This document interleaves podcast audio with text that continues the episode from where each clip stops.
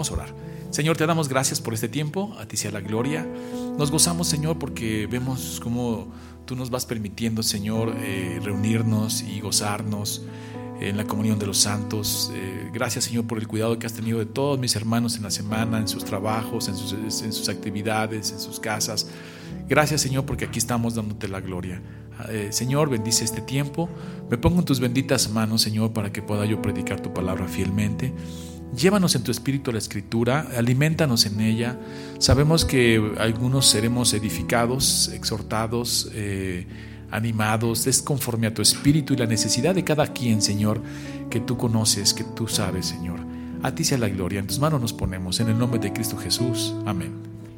Y dentro de esas eh, características de Dios, pues están sus atributos, que es la justicia, que es el tema que trata Romanos y de ahí se deriva la ira. Entonces hay que acostumbrar nuestros oídos a escuchar al Dios de las Escrituras. Un Dios santo, un Dios amoroso, sí también, pero un Dios justo y que paga conforme a cada quien. Y tenemos que ejercitar el oído porque a veces eh, quisiéramos escuchar solo la parte buena, ¿no? Pero esto también es bueno. Porque podrías pensar que, híjole, tenemos un Dios que se aira, tenemos un Dios que se venga, tenemos un Dios sí, pero tenemos a un Salvador que intercede por nosotros y que desvió todo eso, atributos, sin violentar ninguno y los cumple en su cuerpo, que es Cristo. Y ahí es donde está nuestro gozo. Pero sí tenemos que conocer al Dios de las Escrituras. Entonces vamos a seguir eh, por lo menos el, el capítulo 2 y el capítulo 3, ya el capítulo 3 empieza ya más a, establecer la justificación por fe, pero todo el 2 va a hablar de una manera fuerte sobre la concupiscencia, sobre el pecado, sobre la justicia de Dios. Y quiero que eh, ya en sus Biblias me sigan. Ya estuvimos leyendo el capítulo 1 y ya sabemos que Pablo lo que está haciendo aquí es primero establecer que no hay justo ni a un uno, ya lo dirá más adelante, pero nos va a decir que todos de una u otra manera somos pecadores. Y hace una lista de pecados en los que nadie se salva. Todos de una u otra manera transgredimos la ley con uno u otro pecado. Y ya sabemos que el que se vuelve transgredor de la ley en un punto, pues se hace acreedor de toda la ley. Entonces, uno va leyendo la lista de pecados que fuimos la semana pasada y se da uno cuenta que nadie puede cumplirla. Y quiero que me acompañes en Romanos capítulo 1, versículo 32, para de ahí hilar el, el, capítulo 2. Pero quiero que te pongas de pie, hermano, y lo leas junto conmigo. ¿Por qué? Porque, lo, porque al leerlo lo declaramos. Y al declararlo no se te va a olvidar. Dice, y lo vamos a leer al unísono, que es eh, 1.32. Acompáñeme quien habiendo entendido el juicio de Dios, que los que practican tales cosas son dignos de muerte, no solo las hacen, sino que también se complacen con las que lo practican. Gracias, hermanos, sentados. Espero que este texto se quede grabado en tu corazón. Que hayas entendido que los que practican estas cosas y hacen estas cosas merecen morir. Y en esa conclusión entonces decimos, todos merecen, merecemos morir. Por eso quise que te levantaras y lo leyeras, para que sepas lo grandioso de la justificación por fe. Porque vamos a partir del punto que no hay justo ni a un uno y todos merecen morir. Todos merecemos morir. Vamos a partir de allí. Y de allí mirar a la cruz y ver la grandeza de la justificación por fe. Y luego dice así, eh, déjenme ya introducirnos al texto, vamos a leer eh, Romanos 2 del 1 al 16 y luego poco a poco iremos versículo tras versículo. No va a dar tiempo todo, pero eh, vamos a tener la idea concreta, ¿no? Dice así del 1 al 16. Por lo cual, ya que leímos que todos merecen morir, cualquiera que practique estas cosas merece morir, entonces dice el 2, por lo cual eres inexcusable, oh hombre, quien quiera que seas tú que juzgas. pues en lo que juzgas a otro, te condenas a ti mismo, porque tú que juzgas haces lo mismo. Mas sabemos que el juicio de Dios contra los que practican tales cosas es según verdad. Y piensas oh, esto, oh hombre, tú que juzgas a los que tal hacen y haces lo mismo, que tú escaparás del juicio de Dios. ¿O menosprecias la riqueza de su benignidad, paciencia, longanimidad, ignorando que su benignidad te guía al arrepentimiento? Pero por tu dureza y por tu corazón no arrepentido, atesoras para ti mismo ira para el día de la ira y de la revelación del justo juicio de Dios el cual pagará a cada uno conforme a sus obras. Vida eterna a los que, perseverando en bien, hacen, buscan gloria y, y honra e inmortalidad. Pero ira y enojo a los que son contenciosos y no obedecen a la verdad, sino que obedecen a la injusticia. Tribulación y angustia sobre todo ser humano que hace lo malo, el judío primeramente y también el griego. Pero gloria y honra pasa a todo el que hace lo bueno al judío primeramente y también al griego. Porque no hay acepción de personas para con Dios. Porque todos los que sin ley han pecado, sin ley también perecerán. Y todos los que bajo la ley han pecado, por la ley serán juzgados. Porque no son los oidores de la ley los que, los que de la ley los justos ante Dios, sino los hacedores de la ley serán justificados. Porque cuando los gentiles que no tienen ley hacen por naturaleza lo que es de la ley, estos, aunque no tengan ley, son ley por sí mismos, mostrando la obra de la ley escrita en sus corazones, dando testimonio a su conciencia y acusándoles o defendiéndoles sus razonamientos. En el día en que Dios juzgará por Jesucristo los secretos de los hombres conforme a mi evangelio, dice el apóstol Pablo. Ahí está toda la idea de lo que vamos a, centrarnos el día de hoy. Eh, vamos a empezar poco a poco. Y primero quiero que, que, recordemos el contexto para más o menos tratar de trasladarte en tu mente al contexto histórico en el que se escribe la carta y se envía a Roma. Bueno, Sabemos cuál era el problema eh, que tenían los cristianos en esa época en Roma, en la iglesia Roma. El problema era que había judíos cristianos que se habían convertido y había gentiles, aquí dice griegos, cristianos. Y había diferencia entre ellos. ¿Por qué? Porque el judío decía, bueno, nosotros tenemos la ley, somos el pueblo escogido, los oráculos, las promesas, ellos no. Y los cristianos gentiles eh, griegos decían, ah, sí, pero ustedes rechazaron a Cristo. Sí se les dio eso, pero ustedes lo rechazaron. Entonces nosotros venimos a ser ya el pueblo. Y había una situación ahí difícil entre ellos. Entonces Pablo escribe esta carta y imaginemos la reunión dominical, porque se reunían en domingo como nosotros lo hacemos hoy y se leían las cartas públicamente. Y las iglesias eran prácticamente eran como casas y en las casas se pasaba la carta. Imagínense la audiencia en la iglesia. Yo me puedo imaginar por el contexto, es, algo que yo me imagino, porque me traslado a esa época, y me imagino que como tenían este tipo de medio roces entre ellos, pues se sentaban del lado derecho, pues a lo mejor los judíos cristianos, ¿no? Y a lo mejor del lado izquierdo se sentaban más agrupándose los eh, gentiles. Bueno, es una imaginación mía porque la diferencia que tenía, ¿no? Pero quiero hacer este, este marco para trasladarlos a ustedes en una visión de lo que pasaba ahí, ¿no? Entonces el apóstol Pablo empieza a escribir la carta y todos listos. Llegó carta del apóstol Pablo y se va a leer y todos preparados, ¿no? Y de repente empieza Pablo con el capítulo 1 y ya puedo ver a la, y le da a este lado a los judíos cristianos diciendo, sí, Pablo, tal es duro, ¿no?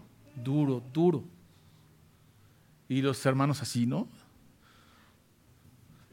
Y luego empieza el capítulo 2 y es como si girara su mente hacia su vista hacia los judíos cristianos, ¿no? Y les dice, por lo cual eres inexcusable, hombre, quien quiera que seas tú que juzgas. pues en lo que juzgas a otro te condenas a ti mismo, porque tú que juzgas hace lo mismo. Entonces se dirige, en ese día me imagino la otra audiencia volteando diciendo, ajá, pensaste que te ibas a salir de que, de que no te iba a tocar, ¿verdad? Y eso es lo que está haciendo el apóstol Pablo, está incluyendo a todos. Por eso va a decir más adelante, ya acusamos tanto a judíos como a griegos, dice. Pero empieza con esa idea en la mente.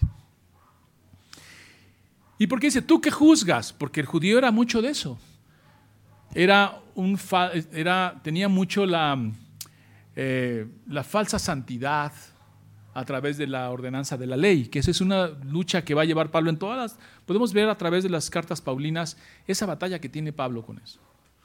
Los judíos que se convierten, que en algún aspecto pues, son judaizantes, ¿no?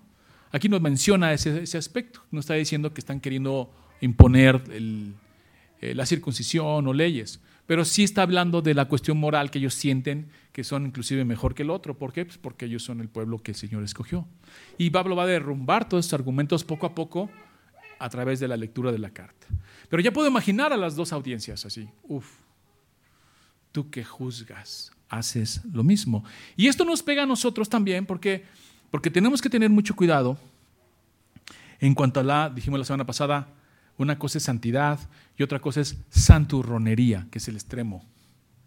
Y caben aquí. Tú que juzgas, haces lo mismo y te condenas al hacerlo.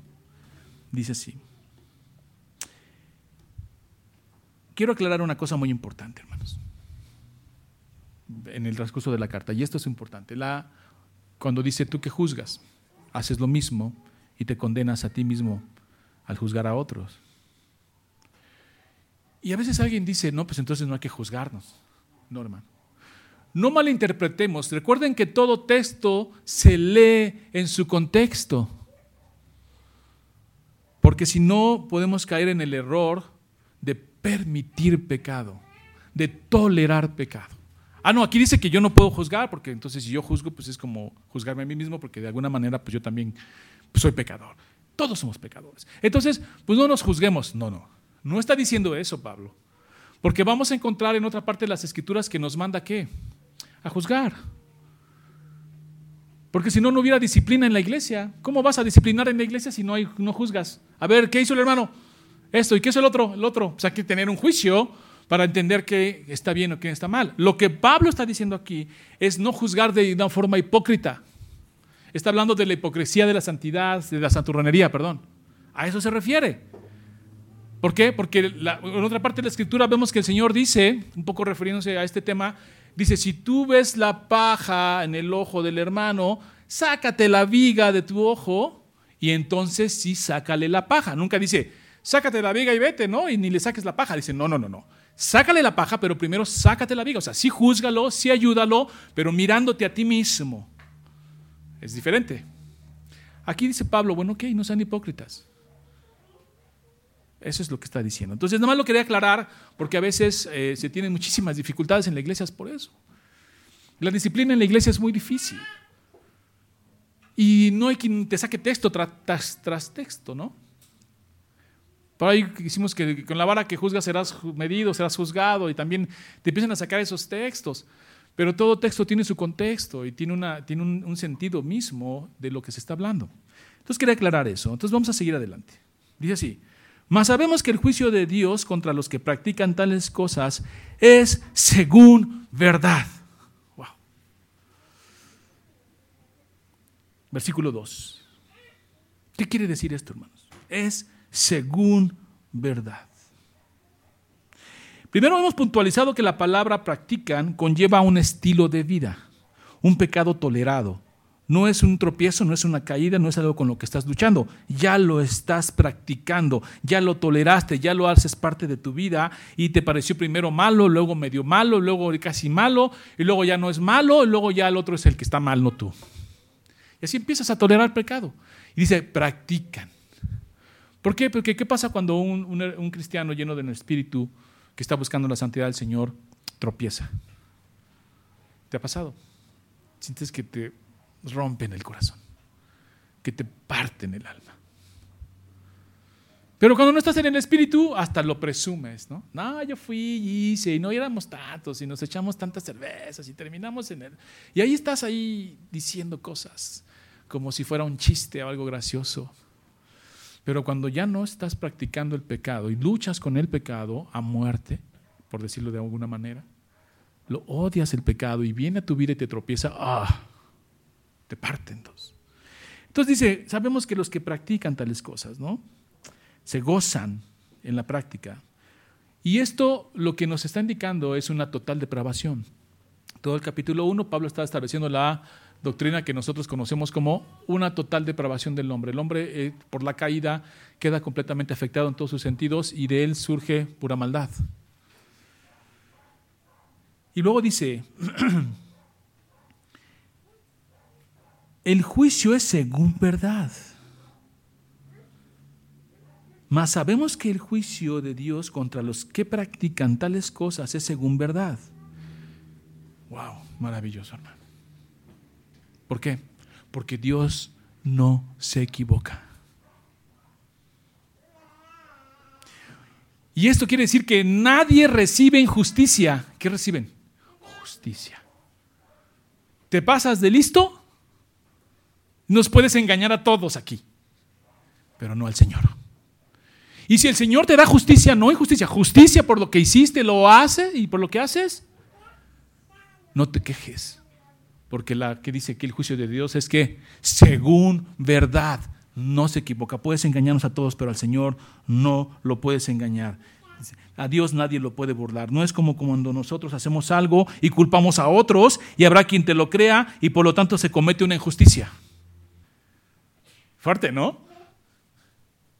Yo en ocasiones tengo que estar en medio de algo así y le digo, vamos a dejárselo al Señor, porque yo me puedo equivocar y si me estás engañando puedo cometer una injusticia. ¿Te parece que se lo dejemos al Señor? Porque su juicio es según verdad, Él no se va a equivocar, a Él no lo puedes engañar. Y dice, por eso dice, y pensás, piensas oh, esto, oh hombre, tú que juzgas a los que tal hacen y haces lo mismo, que tú escaparás del juicio de Dios. ¿Piensas eso que lo puedes burlar? Piensas que eres muy listo y que te, aquí nos viniste a engañar a todos y de repente al Señor no lo puedes engañar. Y dice Gálatas 6, 7, no os engañéis. Dios no puede ser burlado. Pues todo lo que el hombre sembrare, eso también segará. Se te va a venir. Se te va a venir. Como dice, hay pecados de algunos hombres que van delante de ellos acusándolos, dice, y otros hay que esperar al juicio de Dios. ¿Por qué? Pues porque no los ves, los tienen bien ocultos. Pero aquí dice, el juicio de Dios es según verdad. Y a veces uno lo único que tiene que hacer es esperar tantito y ver cómo el Señor hace justicia. Y Él no se va a equivocar. Aunque los oigamos decir, ¿no? Porque luego se oye decir ahí por ahí, ah, es que qué injusticia, es que porque a mí, a Dios no lo puedes engañar. Cuatro, o menosprecias las riquezas de su benignidad, paciencia, longaminidad, ignorando que su benignidad te guía al arrepentimiento? Es una pregunta retórica que hace Pablo. Ni siquiera espera que se la contesten, esa es la retórica. Y a mí me parece también irónica. Menospreciar, tener un poco, lo voy a decir de otra manera, o menosprecias, o sea, tienes en poco la riqueza de lo bueno que es Dios, menosprecia su paciencia y generosidad, que es precisamente lo que te lleva al arrepentimiento. Dicho de otra manera, los que no se arrepienten prácticamente caen en la categoría de los que menosprecian a Dios. Es lo que está diciendo. Menospreciar, tomar en poco, tener en menos a Dios. Su bondad, su benignidad, su paciencia, hermanos. Porque Dios es tardo para la ira, pronto para el amor. Y luego, como dice otra parte de la escritura, y no es que Dios esté tardando, es que está siendo paciente. Y eso lo puedes ver cuando somos necios, arrogantes. El Señor es paciente. Ah, pero lo menosprecias. Lo tienes en poco. Y dice, y eso precisamente que menosprecias es lo que te lleva a arrepentimiento. Entonces, ¿qué podemos concluir con esto? Que los que no se arrepienten caen en esta categoría. hermano, arrepiéntete. ¿No? No, no, yo no fui. No, yo no. ¿No es cierto? A ver, hermano, no menosprecies la benignidad de Dios. Arrepiéntete. ¿Qué dice si nos arrepentimos el Señor? Que es fiel y justo. ¿Y qué dice? Que nos perdona. Éntrale. Déjale ya todas tus cosas al Señor, ya entrégale todo lo pecaminoso. No estés, no estés jugando con Dios. Entrégaselo. Porque cuando haces este comportamiento de parece que estás jugando con Dios, entras en esta categoría. Eres de los que menosprecias su benignidad, su paciencia, su longanimidad. Mejor prácticamente lo que tienes que hacer es declarar el pecado. No tener este pecado penitente, ¿no? Así se le dice en la teología. Que ahí lo traes, ahí lo traes, ahí lo traes. Porque entonces no crees en la justificación por fe. No crees que Cristo murió en esa cruz por ti y por mí. Y no crees que Cristo murió y clavó ahí tus pecados, los míos, tus transgresiones, todo lo que dice el profeta Isaías en esa cruz. No lo crees y lo traes cargando. Y entonces traes ahí la culpa y traes el pecado penitente en lugar de entregárselo al Señor. No estás creyendo realmente en la justificación por fe. No crees que el Señor ya pagó por ti. No crees que ya pagó por tus pecados. No crees que derramó su sangre por ti. Entonces haces vana la cruz y entonces no crees en Él. Lo menosprecias, pisoteas la sangre de Cristo. ¿Eso es lo que estás haciendo? ¿Por qué? Porque yo creo claramente y creo fuertemente el texto que dice eh, más adelante Romanos, que dice que para los que amamos a Dios todas las cosas son para bien y que eh, para el que ha sido justificado no hay condenación alguna y que nadie puede acusar a los escogidos del Señor porque Cristo murió por nosotros, más aún resucitó. Yo creo eso. Y entonces, si hay pecados en mi vida y, están ahí y alguien se, me saca uno, sí, sí, pero ya pedí perdón por él. Ya se lo entregué al Señor, ni siquiera me avergüenza. Pero hacemos vana la cruz cargándolos, llevándolos penitentes, menospreciando la cruz de Cristo, porque eso es lo que hacemos. No la menosprecies, hermano. Entrégale todo lo que tienes. No caigas en esta categoría. Luego dice el versículo 5, pero por tu dureza y por tu corazón no arrepentido, atesoras para ti mismo ira para el día de la ira y de la revelación del justo juicio de Dios. Me encanta porque dice, justo juicio de Dios. O sea, te lo mereces. Y nadie puede decir, es que no se lo ganó. Es que fueron injustos con él. No, se lo merecía. Y bueno, hay un aspecto que tenemos que notar en el que quiero hacer énfasis. ¿Qué le pasa al corazón que no se arrepiente? Porque si vamos leyendo la carta, dice así. Y piensas, o oh, piensas esto, oh hombre, tú que juzgas a los que tales cosas hacen y haces lo mismo, que tú escaparás del juicio de Dios? ¿O menosprecias las riquezas de su benignidad y paciencia y longanimidad, ignorando que su benignidad te guía al arrepentimiento? Y noten lo que pasa. Pero tu dureza y por tu corazón no arrepentido, atesoras para ti mismo ira para el día de la ira, de la revelación del justo juicio de Dios. Bueno, ¿qué le pasa a un corazón que no se arrepiente? se endurece. Y es algo circular. ¿Por qué? Porque un corazón endurecido no se arrepiente. Un corazón que no se arrepiente se endurece. Es, es como un círculo vicioso, ¿no? Se endurece. Quiero que veamos el desenlace que Dios va haciendo sobre su juicio y llegar a este punto del corazón endurecido. Y uno puede decir, hermano, perdónalo y no. Bueno, demuestra un corazón duro. Y un corazón duro también demuestra raíces de amargura. Como dice Hebreos 6, hablando de una categoría de las que está hablando Pablo aquí, que no se arrepienten. Y entonces si tú no, no, no te arrepientes,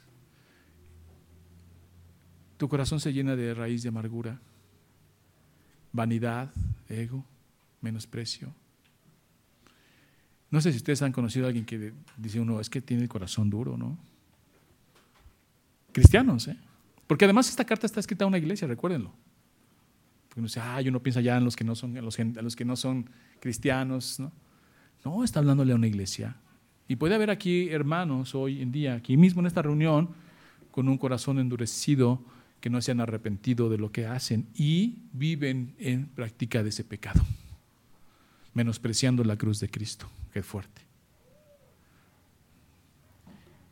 Ahora, quiero que veamos la forma en la que Dios hace desde el 1 hasta, hasta aquí su juicio. ¿De dónde viene todo esto? Ya dijimos. Solo quiero hacer como una especie de trazar una línea sobre el justo juicio de Dios, sobre la ira de Dios, sobre nosotros, hasta llegar al corazón endurecido y luego hacer un paréntesis ahí. Dice así, no conocen a Dios, quiero que vayan al verso 1.21, por favor, para trazar la línea hasta donde vamos llegando ahorita.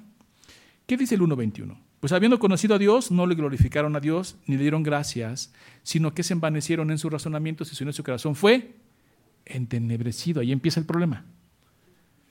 Se entenebrece tu corazón. ¿Dios tiene que ver algo con eso? No. ¿Tú lo estás rechazando? ¿No lo estás reconociendo? ¿No le estás dando gracias? Y tu corazón empieza eh, a entenebrecerse. Y luego quiero que vayamos al 1.24. Por lo cual, también Dios los que los entregó a la inmundicia. Permítame tantito. Los entregó a la inmundicia en las concupiscencias de sus corazones, de modo que deshonraron entre sus propios cuerpos. Ok, lo rechazas tu corazón se entenebrece. ¿Qué hace Dios? ¿Te pone pecado en tu corazón? No, te suelta. Te suelta, te deja, te entrega a lo que tú tanto quieres hacer, a tus deseos, a tu concupiscencia, a tu pecaminosidad. Órale, dale. Y luego quiero que veamos el 1.26. Por esto, Dios los entregó nuevamente a pasiones vergonzosas, pues aún sus mujeres cambiaron el uso natural por el que es contra naturaleza. ¿Qué vuelve a hacer Dios aquí? Dejarte. Eso es terrible. La condición de un hombre no lo saben, pero lo peor que te puede pasar es que Dios ya te deje. Y luego quiero que vayamos al 1.28. Y como ellos no aprobaron tener en cuenta a Dios, nuevamente, fíjense bien, nuevamente, Dios los entregó a una mente reprobada para hacer cosas que no convienen. Dios los entregó a una mente reprobada. ¿Él te puso pecado? No, te voldeja. O sea, estamos trazando la línea de la ira, del, justo juicio de Dios y de su ira sobre la humanidad, sobre los pecadores, sobre todos los que no lo, lo rechazan. Y ahí viene, dejándote, dejándote. Él no es el autor del pecado. Él te deja en tu concupiscencia, tu maldad dentro de ti que hay. Y cada vez eres peor, peor y peor. Ahora quiero que vayamos al 2.5 nuevamente. Regresamos a donde empezamos. Ya estamos trazando la línea sobre el juicio de Dios y la ira de Dios sobre la humanidad y es simplemente dejarte y abandonarte y soltarte. 2.5. Pero por tu dureza y por tu corazón no arrepentido. ¿Qué podemos ver aquí? El juicio de Dios tiene que ver con soltar o quitar el cerco de gracia común que mantiene sobre los hombres para que la humanidad no caiga en un desenfreno total. Esa es la bendición. ¿Por qué? Porque si Dios quita la gracia común sobre la humanidad, seríamos peor que Sodoma y seríamos peor que Gomorra. Pero por su misericordia y por su gracia común, que mantiene un cerco alrededor de los corazones y de las concupiscencias de las mentes y de los corazones de la humanidad, y entonces no terminamos matándonos unos a otros y haciendo cosas terribles como pasaba en Sodoma y Gomorra.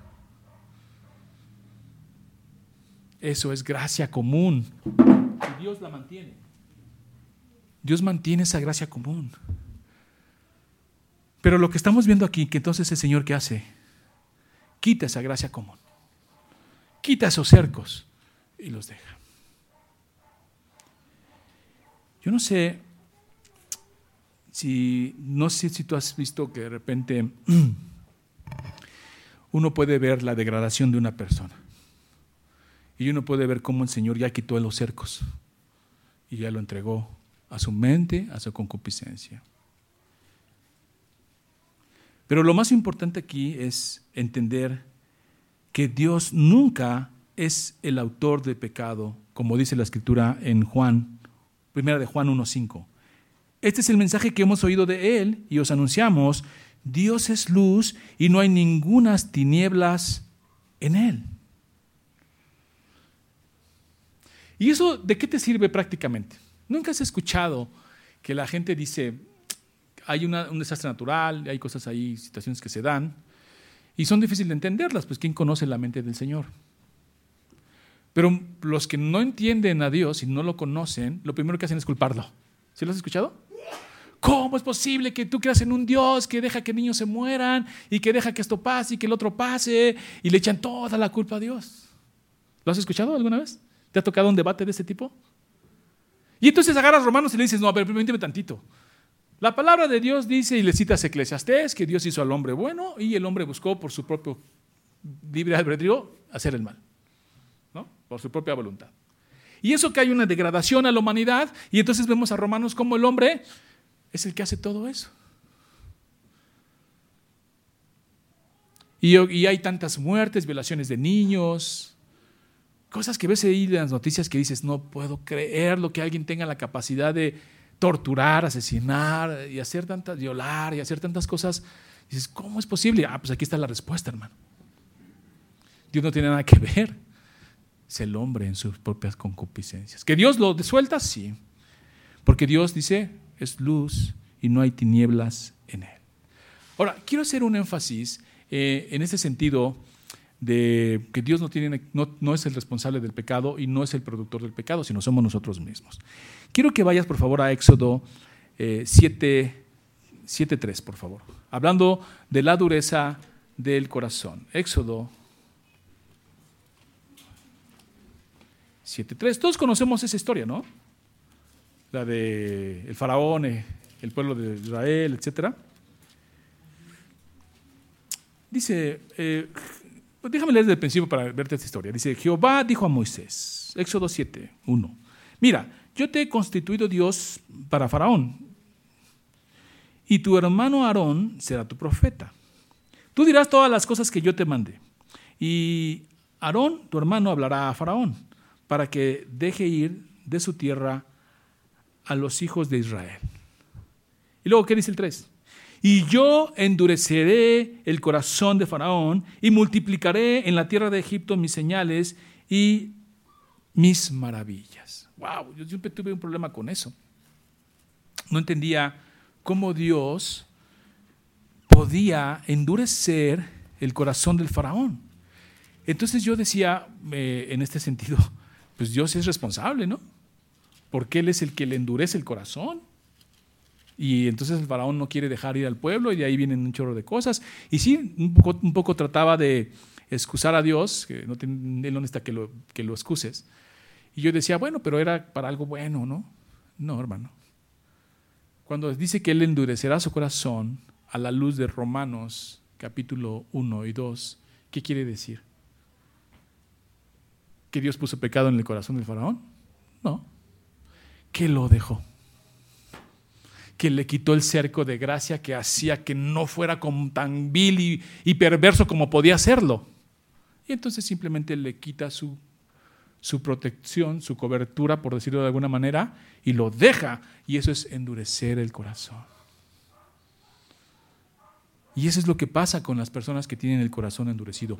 Dios los endureció. ¿Cómo? ¿Podemos, ¿Puedes culpar a Dios de que endurece el corazón? Bueno, la Biblia dice que aquí se lo endureció, se lo endureció el faraón. Sí, hermano, pero en el sentido bíblico de que lo que hace es simplemente darle rienda suelta a sus concupiscencias. ¿Podemos entender la maldad de hoy del mundo? Cuando vemos personajes como Hitler, cuando vemos personajes terribles como podemos mencionar muchos, pero ¿qué decimos? Dios le endureció su corazón. ¿Cómo puede matar tantas personas? Pero como Dios es responsable, no, lo soltó. Le quitó su gracia. Me fui en un extremo con Hitler, pero puedes verlo en tu casa, con tus hijos, con tu familia. Y nadie quiere eso. Todo el mundo dice, Señor, no abandones a mis hijos, no abandones a mi esposo, no abandones a mi esposa, no quites tu cerco sobre él, llévalo a arrepentimiento, porque claramente veo cómo menosprecia tu benignidad, que tú eres bueno, y que tú eres paciente, a él le vale, él anda por ahí pensando que lo puede todo, quítale eso y, quebrántalo, ¿no decimos así?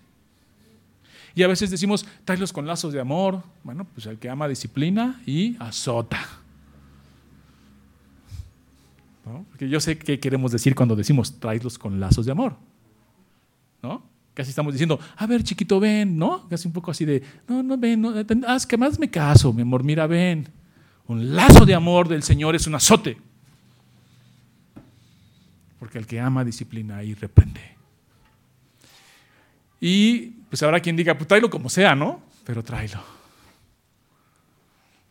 No quites tu cerco de él, que su corazón no se endurezca. Verso 5, eh, seguimos con el 5, dice, atesoras para ti mismo ira para el día de la ira y de la revelación del justo juicio de Dios.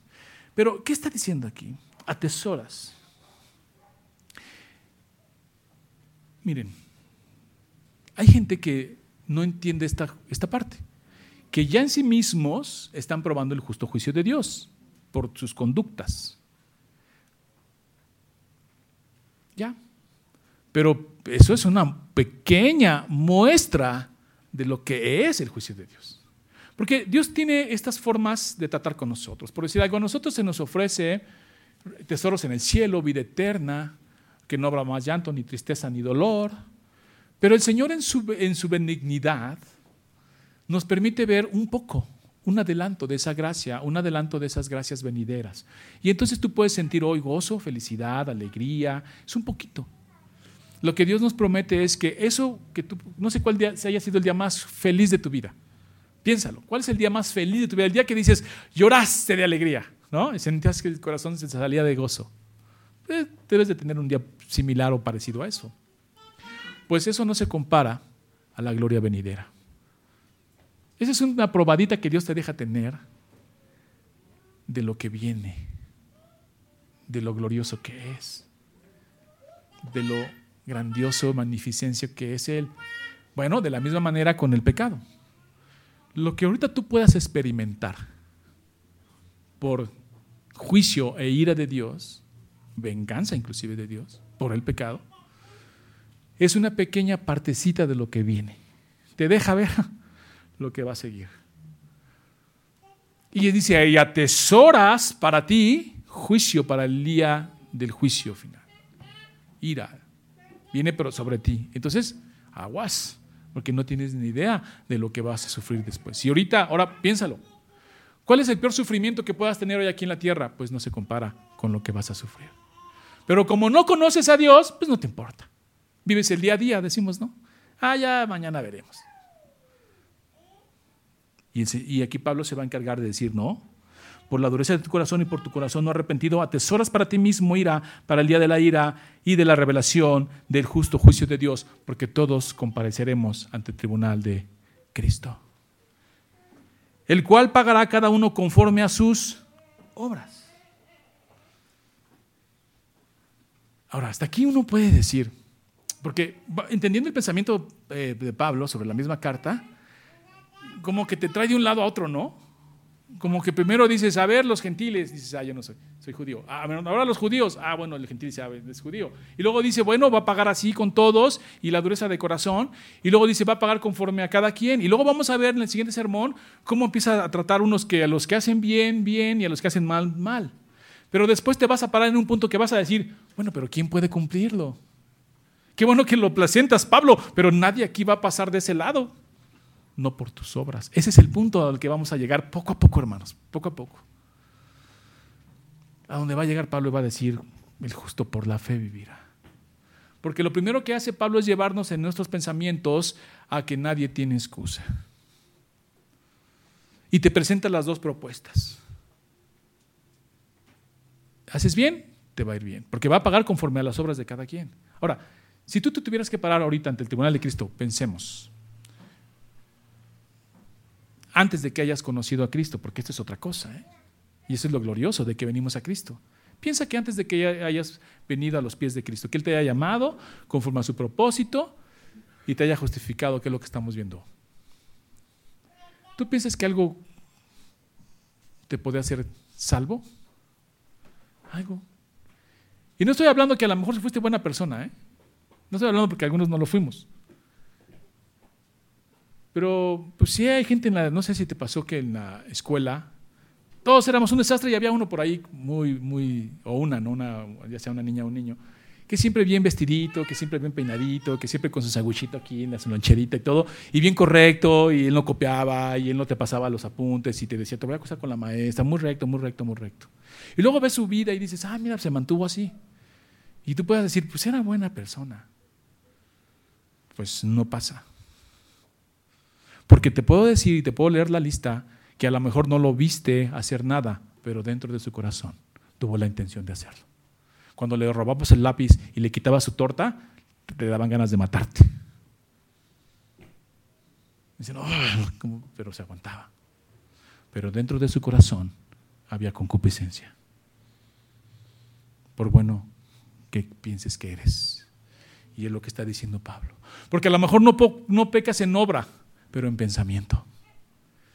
A lo mejor aquí nos podemos ver todos muy eh, santos, rectos, pero ¿qué hay dentro de ti?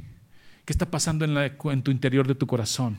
¿Qué, ¿Cuáles son tus anhelos? ¿Cuáles son tus deseos? ¿Dónde está tu vista? ¿Dónde está tu oído? ¿Dónde está tu corazón? Porque a lo mejor podríamos ser de los que de labios lo adoran, pero nuestro corazón está muy lejos. Gloria a Dios que no. Esa es una primera eh, propuesta. Ahora está la segunda, por la, que vamos por la que Pablo está trabajando en toda la carta. Te das cuenta que no pasas. Caes derrotado ante el Señor y dices, merezco morir. Como el de la cruz. ¿Recuerdan el de la cruz? Están los dos de la cruz y los dos, si vemos la historia en los sinópticos, los dos están primero burlándose de Jesús, los dos. De repente algo pasa en uno y le dice, ¿sabes qué? Mejor cállate. Porque tú y yo merecemos morir. Lo que nos pase y lo que nos pasa, y sabíamos qué tan cruentos eran los romanos en, eh, al crucificar a las personas, él lo reconoce. Él no dice, ay, ¿quién justamente estamos muriendo? Le dice, no, cállate, tú, tú y yo merecemos morir. Él no. Y luego voltea y le dice, acuérdate de mí cuando estés en tu reino. Ese es lo glorioso de la cruz, de la justificación por fe. ¿Y qué le dice el Señor? Hoy estarás conmigo en el paraíso. ¿Hizo él algo? Todo lo que él hizo merecía la que estaba viviendo la cruz. La cruz cuenta eh, la crucifixión de los romanos, que era horas de sufrimiento. Pero él dice, yo lo merezco y tú no, acuérdate de mí. Y lo justifica. ¿Y qué decimos del otro que murió? Tú dirías, ay, ¿quién justo baja al otro también? Llévate el otro. ¿Lo dirías? ¿Qué dirías? No, pues el otro está pagando su pecado. Está pagando sus crímenes. ¿Está recibiendo qué? Justicia. ¿Y el otro qué recibió? misericordia, gracia. ¿Y eso hace injusto a Dios? No. El otro simplemente lo dejó. ¿Se dan cuenta cómo es lo glorioso de esta doctrina? Y eso es lo que necesitamos hacer, ir primero a, reconocer quiénes somos y voltear a la cruz y decirle como le dijo el que estaba a un lado, yo merezco morir y tú mueres por mí. Acuérdate de mí cuando vengas en tu reino. Oremos. Señor, te damos gracias por esta mañana, por la bendición, Señor, de que nos tienes aquí congregados en tu nombre, por tu gracia y misericordia, por tu acto de justicia, Señor. Hoy somos declarados justos. Tu acto de justicia, cumpliendo y pagando la ira, la venganza por el pecado que teníamos que pagar nosotros, lo pagas tú, Señor, y hoy estamos aquí, dándote la gloria por eso reconociendo lo que hiciste por nosotros, humillándonos ante ti, Señor, porque solo tú eres bueno. Esta semana que inicia, Señor, hoy, llévanos en tu gracia, Señor, que podamos testificar lo glorioso que es reconocer quiénes somos, quién eres tú y lo que hiciste día a día, Señor. Miremos a la cruz y sepamos, Señor, que no hay otro nombre dado a los hombres en el cual hay salvación.